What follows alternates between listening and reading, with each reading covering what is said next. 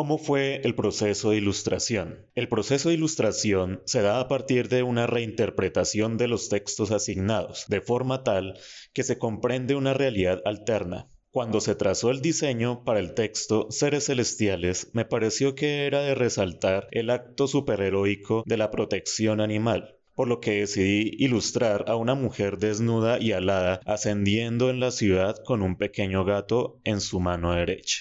En cuanto al diseño para el texto El día 40, me pareció que la narración cobraría una mayor trascendencia si ésta se recontextualizara en un juego mental que diera vida a los peores miedos de la protagonista. Por esta razón, se ilustra a una mujer sumergida dentro de un tubo de agua bajo el control de una entidad extraterrestre. Las ilustraciones se realizan con lápices de colores, plumones y acuarelas.